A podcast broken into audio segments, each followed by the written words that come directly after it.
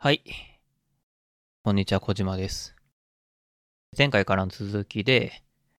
お金への執着からはまあ解放されたんだけど、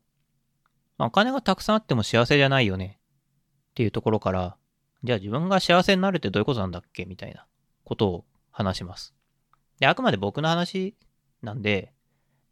まあこれから、えーっと、いろんな例を出すんですけど、まあ何が正しいとか何が間違ってるという話でもないかなとは思います。思いますが、個人的にはお金がたくさんあれば幸せだっていうような価値観は、ほんまにそうかっていうのは結構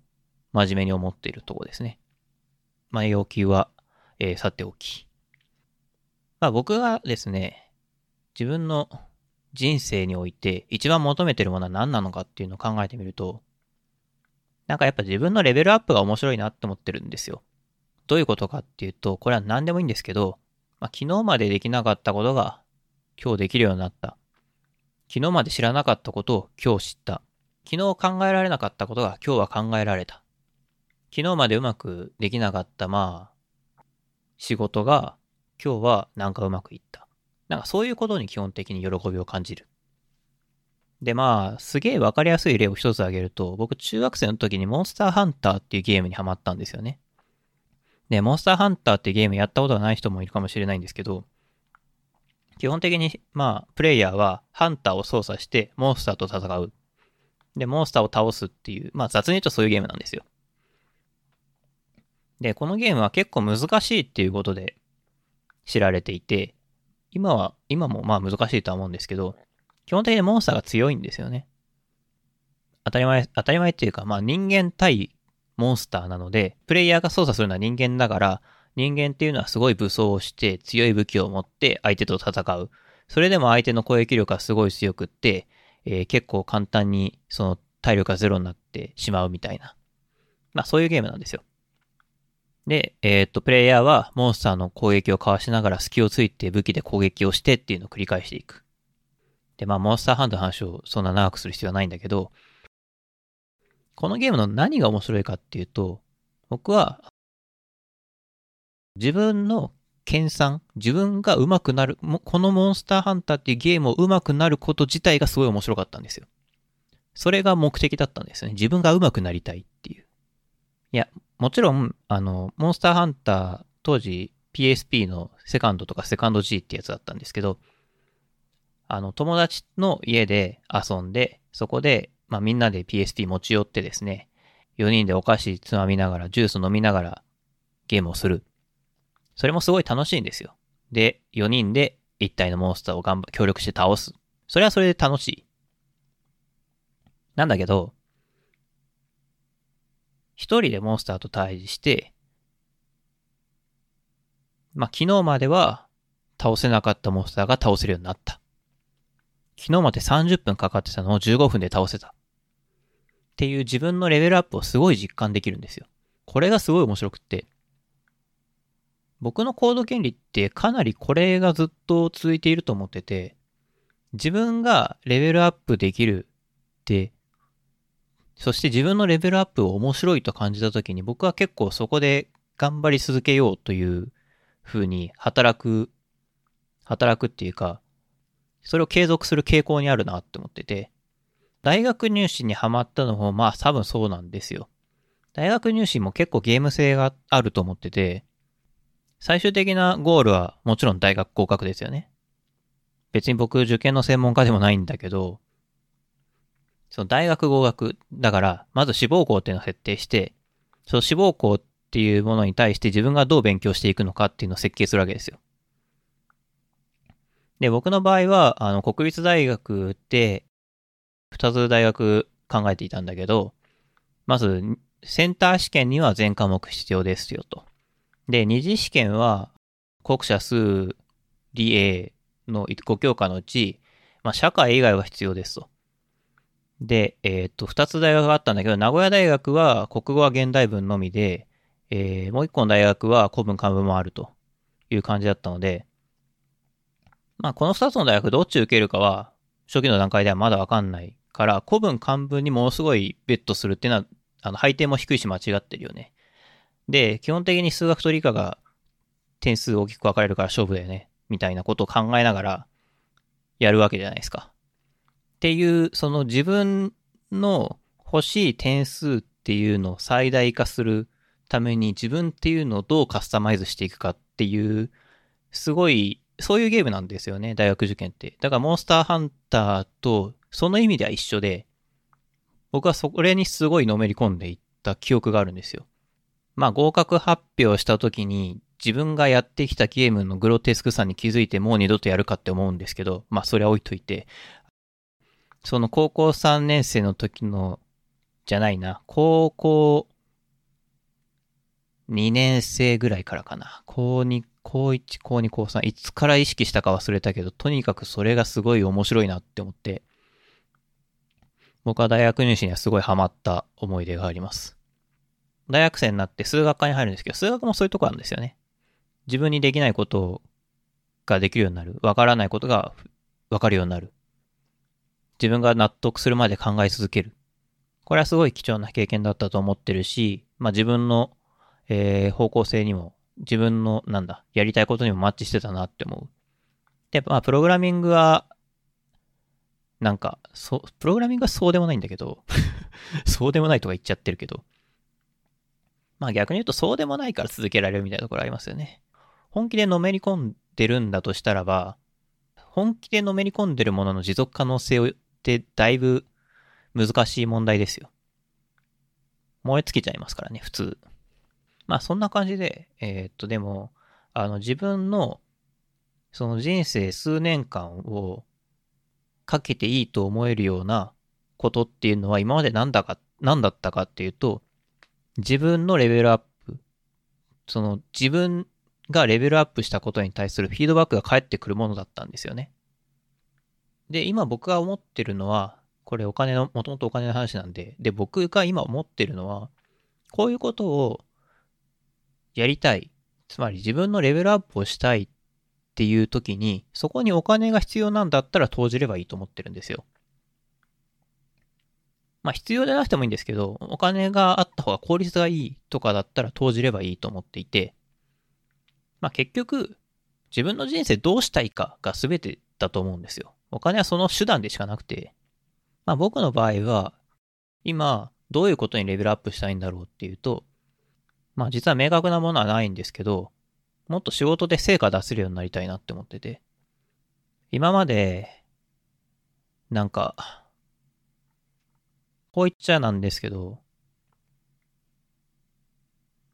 まあそんな難しくないことばっかやってきたなっていう自覚があって。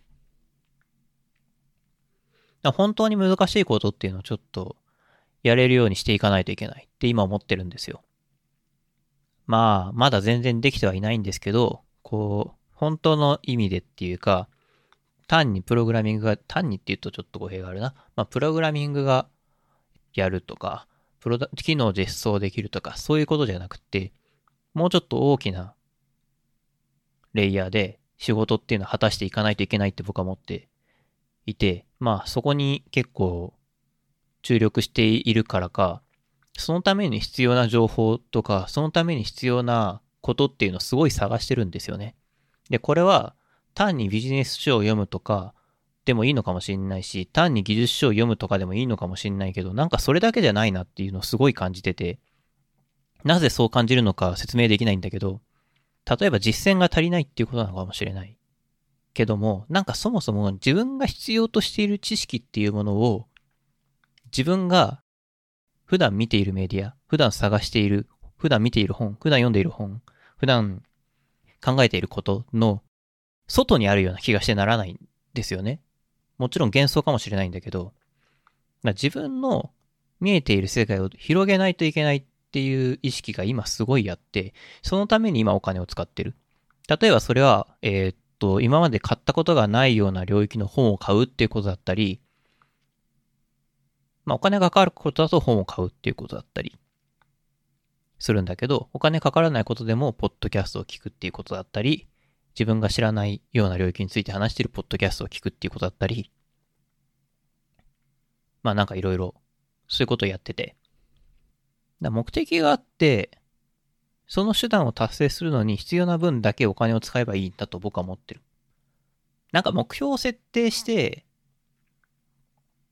こう、その目標としている姿に近づくために今の自分が何をするのかっていうのを考えるっていう生き方もまあありだとは思うっていうか、その方が合理的だなって思うんですけど、僕、こんな、こんなっていうか、数学科出て、なんか論理が大事だとかいうことを言っている癖して、自分の行動原理が全然合理的じゃねえなっていうのをずっと思ってるんですよ。なんだろう、本当にすごい、今日自分がやるべきことっていうのを全部第六感で決めているし、今までもこれからも多分きっとそうしていく、そういう生き方しかできないと思ってて。まあだから、まあこれから自分が何していくか、どういう時に、どういう方向性でお金が必要になった時、必要になるのかみたいなこともあるとは思う、お金が必要になることもあるとは思うんだけど、まあ今は必要じゃないし、そんなに執着してないなーっていう。今こうやって、その自分が、自分のレベルアップっていうのをやっていくことにまあ結構前向きに取り組めていて、実際、なんか一時期、本当にこれでいいのかって悩んでいた時期とかもあったんだけど、まあ、少しずつポジティブなフィードバックとかも返ってきて、ああ、も、もうちょっと推し進めないとなと。もっと頑張んないとなっていう方向で、今は、えー、言ってるので結構幸福度が高い感じかなっていうふうには思ってます。まあでもこんなことを思えているのは、まあやっぱりある程度お金への執着がないぐらいに、自分の生活が困らない状況になったおかげなので、まあそういう意味では今の生活ができているっていうことにはすごい感謝をしてます。これ会社に感謝してるっていう意味じゃないですよ。あの、会社にも感謝するんだけど、会社のおかげだけじゃないし、いろんなことのおかげでそういう状況になっているので、なんか本当に、そういう今の状況全体に感謝しつつ、その状況、今の自分がやれることっていうのにちゃんと注力してやっていきたいなっていうふうに今思ってますね。はい、えー、なんか一人語り会の割にはなんか長くなってしまいましたが、えー、お金の話でした。なんかお金に対する価値観っていうのはいろんな人がいると思ってて、まあ、手段を増やすために、えー、お金をたくさん持っておきたいっていう人もいるだろうし、まあ安心を買うためにお金をが欲しいっていう人も、まあたくさんいると思ってて、間違いではないなって思うんだけど、僕ね、一個知ってることがあって、お金って欲しいと集まるんですよ。何言ってんのかって話ですけど、まあちょっと語弊がありますね。お金は、お金が欲しい人がその必要性をちゃんと訴えられるのであれば、ちゃんと手に入れられるんだなっていうのをすごい思ってて、まあこれは僕がスタートアップというところにいるせいだとは思うんですけど、まだ存在しない事業、まだ出てない利益、まだ出て、まだ存在しないプロダクトに対してお金って発生するんですよ。まあこれってすごいことだなって思ってて、念のため言っておくけど、簡単な話ではないですよ。簡単にお金がもらえるって話ではないし、そもそも事業をするってことは簡単な話ではないし、僕自身ができるわけでもないです。僕自身がやる気があるわけでもないです。なんだけど、本気でやろうとしたら、確率はすごい低いかもしんないけども、不可能ではない。それってすごいことですよね。本当に必要なのは、お金なんですかっていうのは思ってる。お金があれば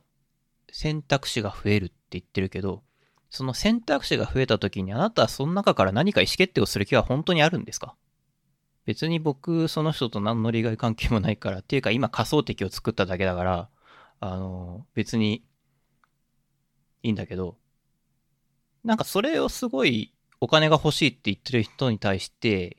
いつか聞いてみたいなってちょっと思うんですよね。そりゃ食うのに困ってたらお金欲しいですよ。その前提はありつつも、今僕に必要なのはお金じゃないなっていう感覚がすごいあるんですよ。だから食うのに困ってない人がお金が欲しいって言ってると、なんでお金が欲しいんだろうなっていうのをすごい思うんですよね。で、もしそのなんでがちゃんと定まっていて、いるのであれば、多分お金手に入りますよ。今はたまたま事業っていうのを例にしたけど、別に事業だけの話じゃないんで、これは。なんか本当は他にもいろいろ思うことはあったんですけど、なんかそんな感じで、この回は終わろうかなと思います。えー、今回も最後まで聞いていただきありがとうございました。Spotify、Apple Podcast なのでぜひこの番組のフォローをお願いします。フォローお願いしますって言ったんですけど、最近どちらかというと、この番組を毎回聞いてくれくれている、まあそんな多くない人数ではあるんですけど、10人ぐらいの方が多分いらっしゃるというふうに観測してまして、いや、いつもありがとうございます。本当に。なぜ聞いてくださってるか正直わからないんで、自分が良いことができているのかわからないんですけど、あの、これからもね、継続的に更新をしていこうとは思っておりますので、今後とも聞いていただけると幸いです。ではまた次回お会いしましょう。